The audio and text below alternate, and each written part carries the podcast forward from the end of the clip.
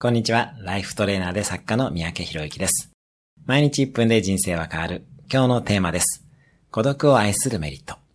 あなたは孤独を感じたり、一人で過ごすことが好きでしょうか？それともあまり好きではないでしょうか？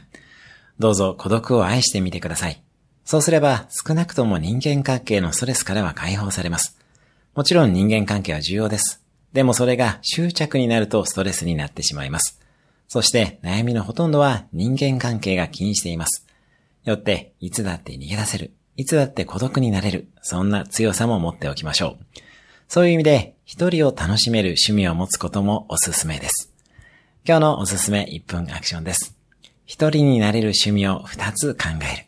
そして、明日の朝は外に出て一人で瞑想をしてみましょう。今日も素敵な一日を。登録、シェアなどしていただけると嬉しいです。